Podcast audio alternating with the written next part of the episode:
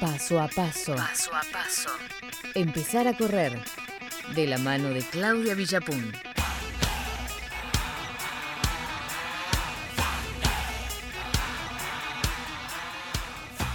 Y es tiempo Bueno, de hablar de running, sí. es tiempo de contarlo y de encontrarnos con Claudia, que le has encontrado, valga la redundancia, Claudia, una linda vuelta a, por supuesto, lo que es esta cuarentena en medio de la pandemia, porque hay varias cosas que todavía pueden analizarse ¿eh? y que pueden hacerse también. Y a ver qué tenés preparado para hoy. Bueno, hoy dije que voy a hablar de maratón y me van a decir por qué voy a hablar de maratón en esta columna de paso a paso, si estamos empezando a aprender a correr y por qué no hablar de primero 5 kilómetros, 10 kilómetros, 21 kilómetros y por qué hablar de maratón. Bueno, porque se dice que la maratón es la madre de todas las distancias, 42 kilómetros, 195 metros es lo que tiene la distancia de maratón desde la largada hasta que cruzas el arco de llegado.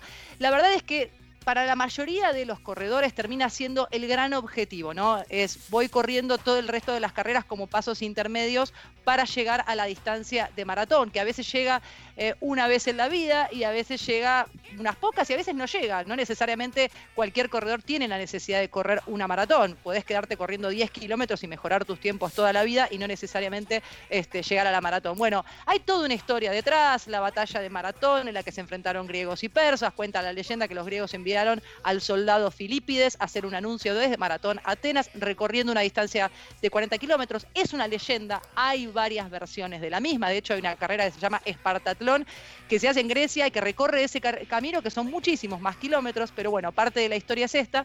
La prueba es olímpica desde 1896 y en Londres 1908 llegó a la distancia actual por cuestiones de logística. Había que cambiar largada y llegada, se terminó haciendo de 42, 195 metros. Hasta ahí la historia.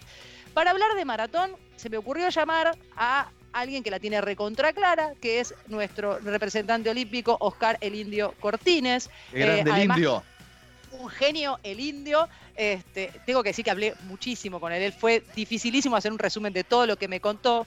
Eh, una de las cosas que arrancamos hablando con, uno de los grandes campeones en maratón que tuvimos en nuestro país es eh, que este momento de parate es importantísimo para empezar a trabajar. Si vos querés correr maratón cuando vuelva todo, eh, recordemos la maratón de Buenos Aires que se iba a realizar este año fue cancelada para el año que viene, sí fue postregada para el año que viene, así que por lo menos en lo que es el territorio nacional no va a haber maratones este año, salvo que la de Mar del Plata, que siempre es a fin de año, pueda llegar a encontrar alguna fecha cuando todo vuelva. Pero la verdad es que entrenar nos va a contar el indio Cortines ahora en este primer audio, eh, no se hace en un mes, en una semana para entrenar una maratón. Necesitas un poquito más de tiempo y lo escuchamos.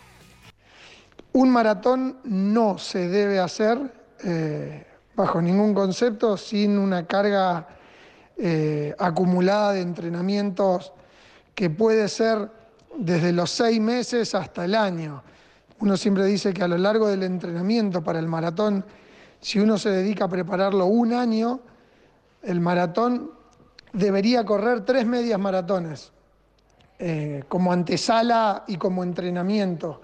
Las primeras son netamente formativas y, y en la medida que pasás a la segunda y a la tercera, la tercera ya más como evaluativa para saber a qué intensidad podrás correr tu maratón. Ahí está. La experiencia que necesitas mínimamente para un corredor que recién arranca, que está empezando, digamos que todavía no llegó a la distancia máxima, es mínimamente tres medio maratones en el, eh, antes de correr una maratón. O sea, necesitas esa experiencia para conocer tu ritmo, para saber cómo va respondiendo el cuerpo. Media maratón es 21 kilómetros, es la mitad. Eh, nadie sabe cómo responde el cuerpo en 42 kilómetros hasta que corre 42 kilómetros. Es imposible saberlo. Nadie hace un entrenamiento de 42 kilómetros entrenando eh, para 42 kilómetros. Pero está buenísimo porque el indio nos habla a los que empiezan, ¿no? nos habla a los que empezamos, a los que quieren saber y la importancia que tiene haber hecho deporte en otro momento de tu vida. Y escuchamos el segundo audio. Eh, no es lo mismo aquel atleta que se inició de la nada y en un año quiere correr maratón y aquel que en las edades jóvenes entrenaba mucho y por la vida, estudio y trabajo dejó de correr y después de 15 años se vuelve a encontrar con las zapatillas y los kilómetros. Eh, creo que eh, siempre hay que diferenciar porque cuando hay compañeros en un grupo de entrenamiento y, y uno quiere seguir al compañero que tiene al lado, la realidad es que, que muchas veces se enoja cuando el otro compañero avanza y yo me quedo en el camino. Pero bueno, la mochila que traía mi compañero es que tiene entrenamientos sistemáticos hechos en su momento de antaño, pero que le sirven eh, hoy como crédito para evolucionar y mejorar a pasos agigantados a contraprestación de la otra, de la otra persona que recién se está iniciando en el deporte. Ahí está. No es lo mismo que vos vengas entrenando de toda tu vida, aunque no, hayas vuelto, que para el que recién arranca y nunca hizo deporte en su vida. Si hay que tenerlo en cuenta a la hora de planificar. Esta es una palabra clave que usa el indio en todo el audio, que es planificar el entrenamiento para llegar bien al maratón. Sofi. Tengo una pregunta, sí. la verdad, siendo sincera, ¿se disfruta un maratón? Sí, se disfruta, obviamente el momento de disfrute es cuando cruzas el arco, claramente. Es un momento increíble. Pero corres, eh, corres horas y, horas. mucho el entrenamiento, ¿eh? si te gusta mucho correr y te gusta la exigencia del entrenamiento de maratón es hermoso. Tiene, tiene muchos momentos y tiene muchas etapas y está buenísimo. Para mí se disfruta, pero bueno, tiene mucho de sacrificio ¿eh? entrenar un maratón. Tiene mucho de, muchos entrenamientos, mucha carga de kilómetros, respetar este, la planificación que te da el entrenador. Así que se hace, se hace largo, pero se disfruta. Y a mí lo que me llama la atención es lo que hablan siempre, esa barrera de los 30 eh, kilómetros. Es así, ¿no? Sí, sí, sí, eso lo vamos a. ahora estamos con, la base del maratón, nos vamos a meter en el muro en algún momento, en la famosa pared que llega cerca de los 30, 32 kilómetros en la maratón, que tiene toda una explicación fisiológica. A ver. ¿Gus? El atleta, el que está bien entrenado, no lo hace de manera obsesiva pesarse, pero aquella persona que, que se está iniciando, está bueno tener un parámetro de su peso porque a medida que va eh, aumentando la carga de entrenamiento, obviamente lo ideal es ir reduciendo un poco el peso, más que nada para el impacto articular, el costo orgánico que tiene la sumatoria de entrenamientos, ¿por qué? Porque el atleta está acostumbrado a soportar palizas, pero el atleta recreativo eh, muchas veces eh, esas pequeñas molestias terminan siendo después lesiones.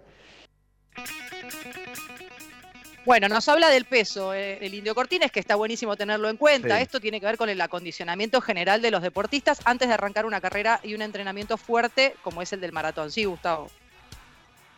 Yo creo que debe haber una etapa, Claudio, y esto lo, conoces en primera persona. a mí no, la verdad no, no, no soy runner, obviamente me gusta la actividad aeróbica, pero no a esas distancias.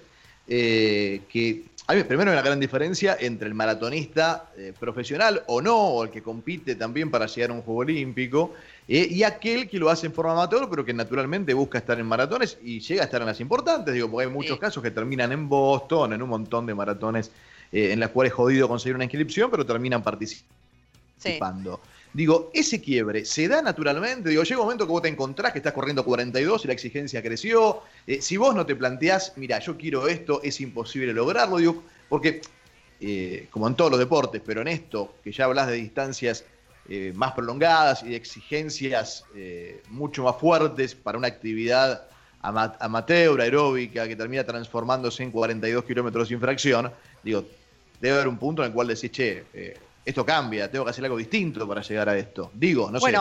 Hay, deportistas, los deportistas que, se entrenan desde siempre y que van eh, sumando kilómetros a, medida que van avanzando, o sea, primero corren 10, después van corriendo 21 y se especializan en una distancia y después, por eso vemos muchas veces en los atletas de elite que van compitiendo y van creciendo en la cantidad de kilómetros en las que van compitiendo y van haciendo como una escalada. Bueno, vas ganando experiencia en todas las distancias. Para un corredor que corre, que es amateur, pero que corre una buena, a una buena velocidad, unos 10 kilómetros, unos 21 kilómetros, ya tiene una progresión de cuánto puede llegar a tardar en un maratón. Eso se, eso se puede programar tranquilamente. Después, el día de la carrera es otra cosa. El día de la carrera tiene que ver con un montón de factores, como el día que se juega el partido, salís a la cancha y te puede ir bien o te puede ir mal.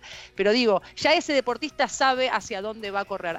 Yo digo que la maratón la podemos correr todos, pero no es para cualquiera. ¿sí? Porque hay que tener mucho. Hay que saber qué tiene que ver con el sacrificio. Tenés que estar dispuesto a saber eh, que tenés que hacer este sacrificio, que tenés que correr, que tenés que ser constante, porque eh, ahora en un ratito el indio nos va a contar. Quiero pasar nada más que a un audio más que habla del entrenamiento y de los descansos, de la importancia que tienen los descansos a la hora de planificar. Y después te voy a después cuando escuchemos el último audio del indio, vas a ver el por qué no es para cualquiera la maratón. Hay algo que se llama supercompensación del entrenamiento, que son los periodos de descanso que necesita el cuerpo justamente para poder asimilar las cargas que se le van dando cuando uno entrena el maratón. Por eso es que si uno quiere hacer un maratón rápido, entrenarlo en pocos meses, esa supercompensación no se produce en el tiempo fisiológico que necesita el organismo, por lo cual es muy latente que aparezcan distensiones o lesiones. Hay que explicar que el indio Cortines, además de ser un histórico maratonista argentina, es kinesiólogo.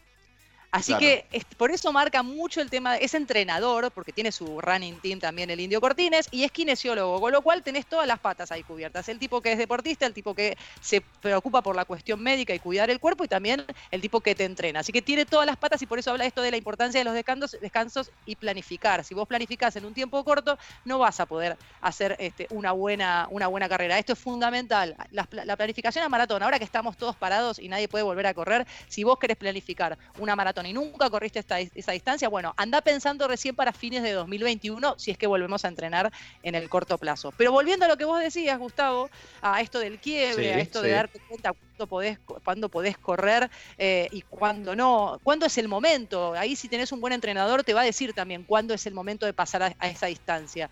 Probablemente cuando vos ya corriendo media maratones te sientas cómodo, sientas que llegas, siempre se puede mejorar la, velocidad y, la, y, cómo corres y lo suelto corres, pero cuando vos te empezás a sentir muy cómodo en una distancia es cuando quizás estás en tiempo de pasar a la siguiente. Si vos corres muy exigido una media maratón y la terminás muy mal, es difícil que puedas terminar bien una maratón. ¿Por qué? Por lo que nos cuenta el indio en el último audio.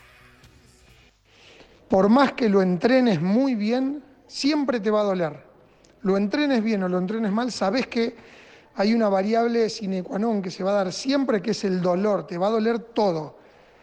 Pero para que esos dolores se soporten con la alegría propia que te genera ir cumpliendo el objetivo del maratón, tenés que llegar bien descansado a correr el maratón. ¿Quedó claro? Quedó clarito, quedó clarito. cuando dice, te, cuando dice te va a doler todo, ¿qué, ¿qué, es? A ver, contanos en primera persona, porque un poco Sofi te lo decía en la, en la pregunta de hace un rato. ¿Te va a doler todo? ¿Qué es? ¿Cómo es? Siempre dicen que el día después no es tan grave como el segundo día posterior. ¿Pero qué es te va a doler todo? te va a doler todo es cuando vos terminás de correr una maratón, primero, bueno, cruzás el arco, viene toda la baja del cuerpo. El primer día no cuesta tanto, como decís vos. Después, sentarte para hacer pis, por ah, ejemplo. Bajar una escalera es clave cuando terminás una carrera de este tipo, bajar la escalera de espaldas. Esto es un dato ah, que le doy que está escuchando de buena. Sí. ¿Mejora? porque trabajo, sí, trabajas otra, otros músculos, entonces no te, no te duele tanto si bajas para atrás. Queda muy ridículo. Hay, hay muchos videos que muestran el post maratón y ves a la gente que parece que se va arrastrando. Yo le digo que es el, el zombie walk, ¿viste? Es la caminata de los zombies. que salen todos caminando. Michael Jackson, claro. Claro, van todos caminando abrigados, ¿viste? Porque generalmente depende de dónde corras la maratón. En, Buenos Aires también pasa, aunque acá se corre en septiembre, octubre, que te dan como una manta metálica para mantener el calor apenas terminás hasta que llegás al lugar donde te podés cambiar la ropa. Y van todos caminando despacito. Y vos decís, pero esta gente esta gente la está pasando mal. Ahora, yo recomiendo algo que hice la primera vez que fui a ver una maratón en vivo, que fue en el 2012. Recomiendo pararse eh, en, el, en el kilómetro 42, cuando te quedan 195 metros nada más, y ver lo que le pasa a la gente cuando está cruzando el arco. Ese día que yo hice eso fue el día que decidí que iba a correr algún día en mi vida una maratón porque es una carrera emocional, es una carrera mental, es una carrera que lleva mucha preparación.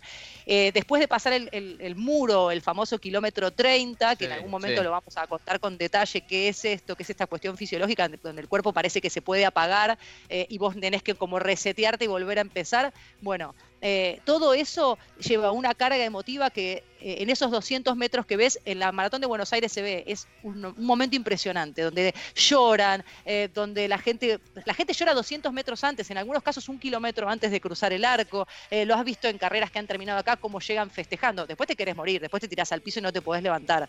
Pero ese momento ah. de cruzar el arco en un maratón es muy especial. Por eso es una distancia que lleva mucha preparación, mucha cabeza y es para todos, pero no es para cualquiera. Por lo menos con lo que con todos Ajá. los que he hablado que han Ujú. corrido maratón tienen esa misma sensación. Sí. Bueno, Claudia Villapón y su sección habitual de running